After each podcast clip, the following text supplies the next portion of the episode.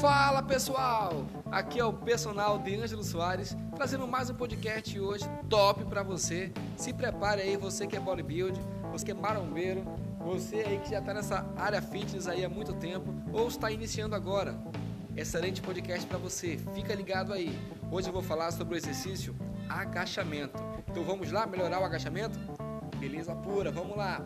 O agachamento ele é um dos exercícios mais praticados nas academias, mas é preciso ser bem executado.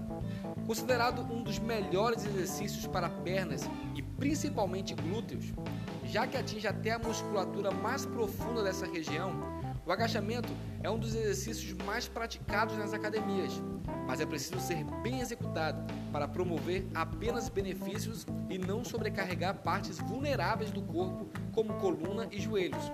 E é necessário ainda saber qual tipo de agachamento tem mais a ver com a sua postura e condicionamento físico, beleza?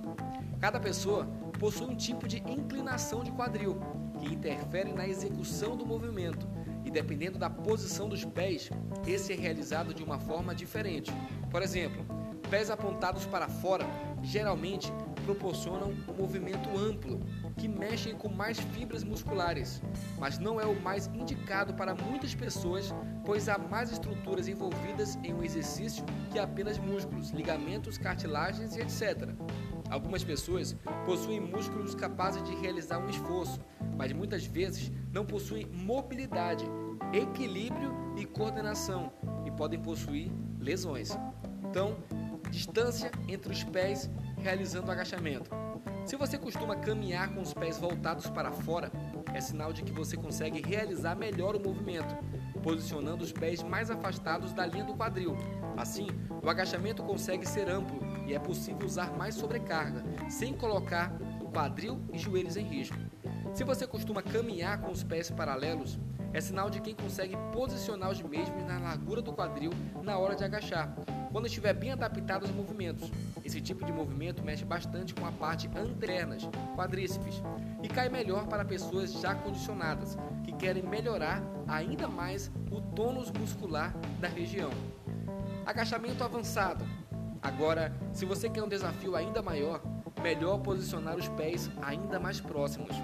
Trata-se de um agachamento de difícil execução, que exige muito controle da postura e mobilidade do quadril, região lombar da coluna e tornozelos. Portanto, só o realize se você já é fera no agachamento, beleza?